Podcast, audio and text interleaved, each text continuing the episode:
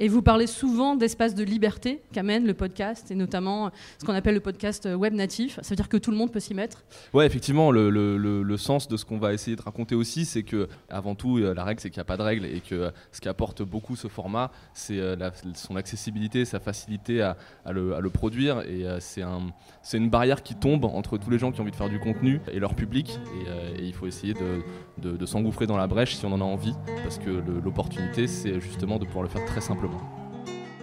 Salut à toi, t'es bien sur Petit Souffle, ça me fait vraiment plaisir de te parler. Aujourd'hui, dans ce nouvel épisode, j'aimerais pouvoir te faire un petit peu contribuer et euh, pour cela, je vais te proposer un petit défi aujourd'hui.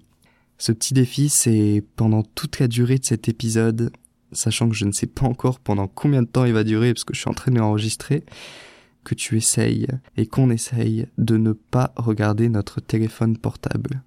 Je te dis ça tu vas comprendre après pourquoi. Et aujourd'hui, je vais te parler d'un sujet qui m'affectionne tout particulièrement parce que c'est à l'origine de Petit Souffle.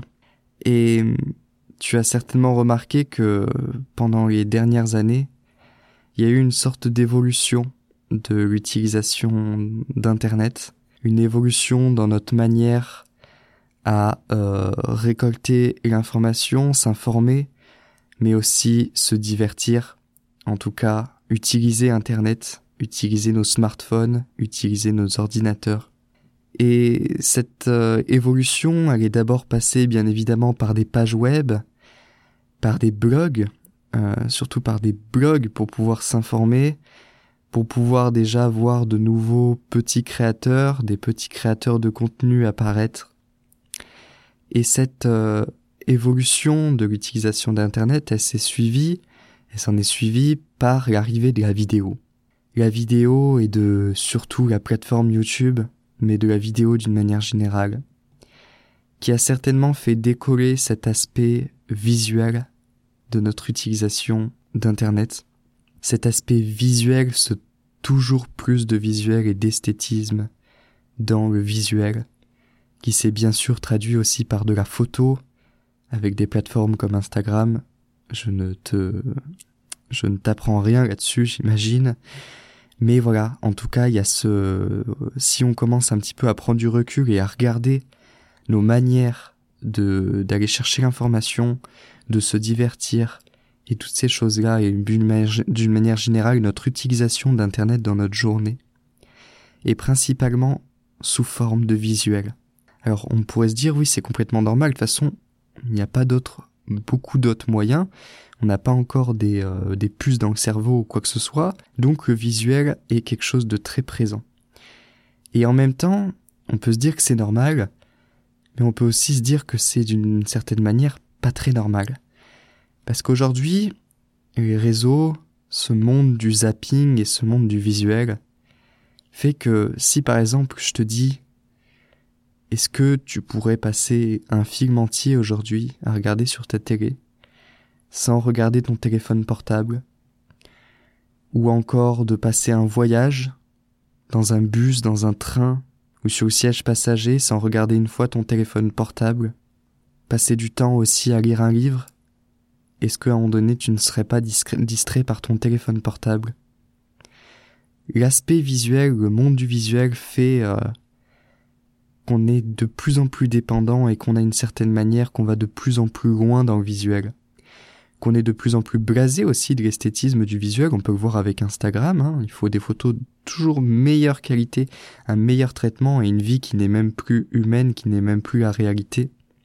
Et aujourd'hui, alors je veux absolument pas en faire une critique dans le sens d'une personne qui serait contre les smartphones, parce que pour moi c'est mon principal outil, Internet, et le visuel, les ordinateurs, les smartphones. En étant créateur de contenu et surtout rédacteur web, bah, je peux dire que je fais partie de tous ceux qui sont certainement les plus, euh, qui passent le plus de temps sur leur téléphone et leur ordinateur. Mais la seule conclusion, en tout cas, et la conclusion assez neutre et assez objective qu'on peut quand même se faire, c'est de se dire que le visuel est quand même au cœur de, de notre société et surtout de la manière dont on utilise et contrôle Internet. Et la question à cela, c'est vis-à-vis de, cette utilisation massive des écrans, du visuel, avec toutes les difficultés et les complications que cela entraîne. Et là, je te rapporte à mon ancien épisode sur euh, la fatigue mentale, qui pourrait vraiment t'intéresser si tu ne l'as pas écouté. Et donc ce problème, ces travers au visuel, au, au fait d'avoir les yeux rivés sur un écran qui vient tuer d'une certaine manière aussi notre créativité, fait que on peut et on est en droit de se poser la question de savoir mais est-ce qu'il n'y aurait pas une alternative au visuel, une alternative à notre utilisation d'Internet et une alternative à nos divertissements d'une manière générale. Et à cette question, bah tu sais déjà où est-ce que je veux en venir. Je veux en venir au podcast. Et le titre de cet épisode, c'est le problème du podcast. Je voulais t'exposer euh, cet épisode et ce sujet de cette manière, car le podcast est aujourd'hui en train de vivre une seconde naissance, une seconde révolution, ou plutôt une troisième révolution pour moi, c'est mon propre avis. Tu as le droit de ne pas être d'accord et ça ne reste un sujet dont personne ne détient la clé ni aucune autre solution. Mais pour moi, le podcast, après l'écrit, après la vidéo, pourrait bien euh, se présenter comme la nouvelle manière d'utiliser Internet pour moi. En tout cas, celle qui pourrait régler un sacré nombre de problèmes, qui a bien des avantages, mais qui a aussi de grosses difficultés et de grosses limites de grosses barrières auxquelles il va devoir faire face. Et ce sujet-là, il me passionne, parce que pour moi, le podcast, c'est d'une certaine manière une sorte de lutte.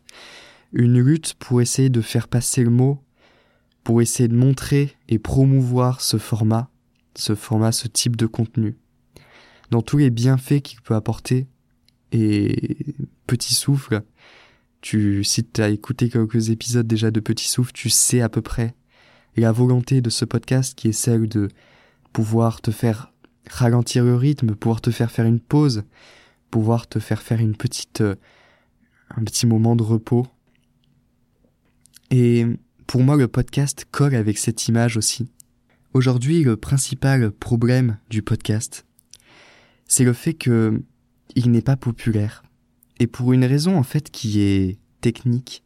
Car Aujourd'hui, le podcast est surtout représenté par des replays d'émissions de radio. Ces émissions de radio ne font que euh, télécharger leur euh, contenu de la, de la bande FM et de les mettre sous forme de euh, d'épisodes directement sur les plateformes de streaming pour pouvoir être écoutés partout et tout le temps. Ce n'est pas un problème en soi, hein, bien évidemment. Hein. Ces, ces émissions sont souvent de très bonne qualité, mais le problème, c'est qu'on est sur Internet. Et que sur Internet, on ne fait pas les mêmes choses que sur les plateformes traditionnelles. J'imagine que tu vois à peu près où est-ce que je veux en venir. Par exemple avec les journaux, qui sont devenus les blogs, qui sont devenus ces articles de web.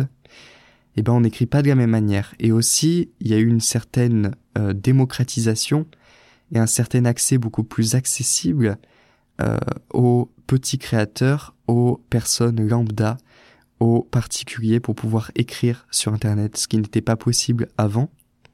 Ça a été la même chose avec YouTube, hein, parce que par exemple, si je te dis et si je te pose la question, est-ce que YouTube propose le même contenu, exactement le même contenu que tu peux trouver à la télé?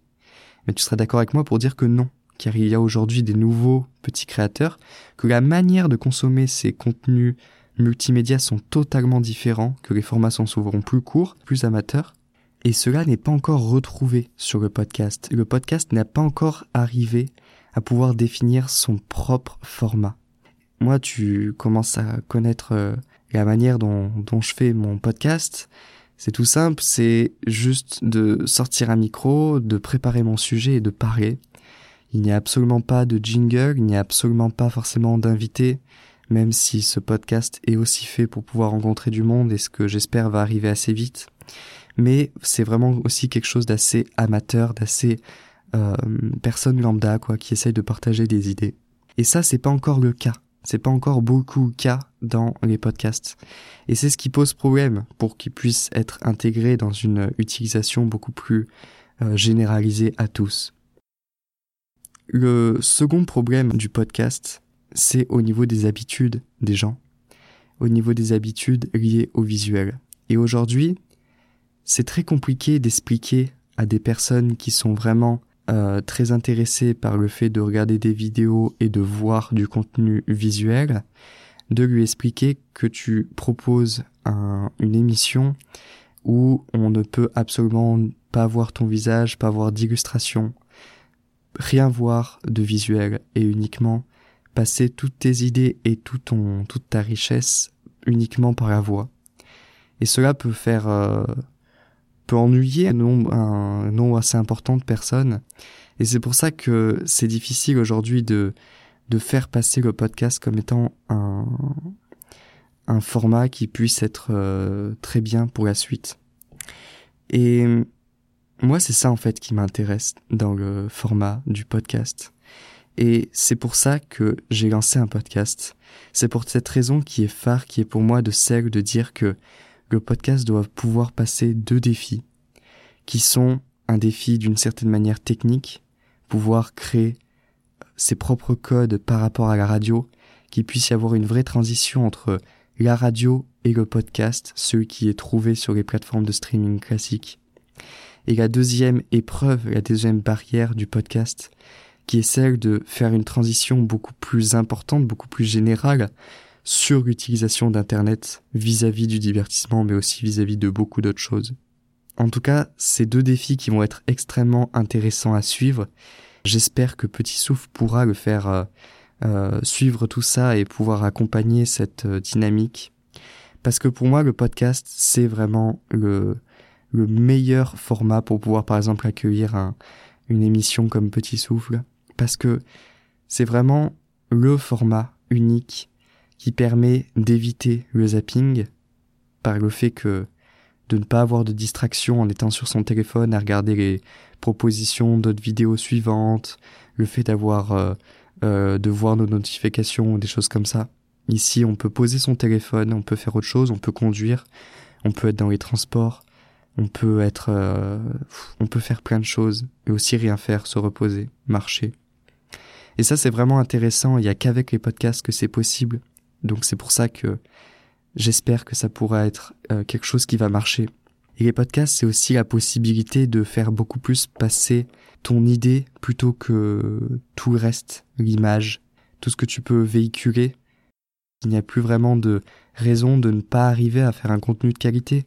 Tes compétences dans tout ce qui est montage, dans tout ce qui est euh, euh, matériel aussi, tout est vraiment supprimé avec le podcast. Il suffit d'avoir un micro, essayer de faire attention au niveau des réverbérations, des choses comme ça, de la saturation du son. Mais après, euh, le plus important, c'est ce que tu vas dire. Et c'est pour ça que j'aime vraiment le, format du podcast parce qu'il a vraiment cette, euh, ces, deux qualités qui sont extraordinaires, à savoir celle de pouvoir faire passer un message en étant posé, en prenant le temps, en privilégiant le message et non pas tout ce qu'il y a à et surtout la technique. Et voilà, moi je vais te, t'en laisser là. C'était un, petit, peu la petite réflexion euh, sur euh, sur ce sur ce sujet qui est celui du podcast. Ça pourrait sembler assez euh, en dehors de de ce que raconte généralement Petit Souffle, mais comme tu peux le savoir, sans le format, il n'y aurait pas de Petit Souffle, et c'est pour ça que aujourd'hui j'essaye de le défendre, et si tu découvres ce que c'est que le podcast, bah, tu as déjà quelques informations sur, euh, sur ses limites et ses enjeux et ses qualités. Voilà, je te laisse là-dessus, j'espère que ce podcast t'a plu, et on se dit à la prochaine.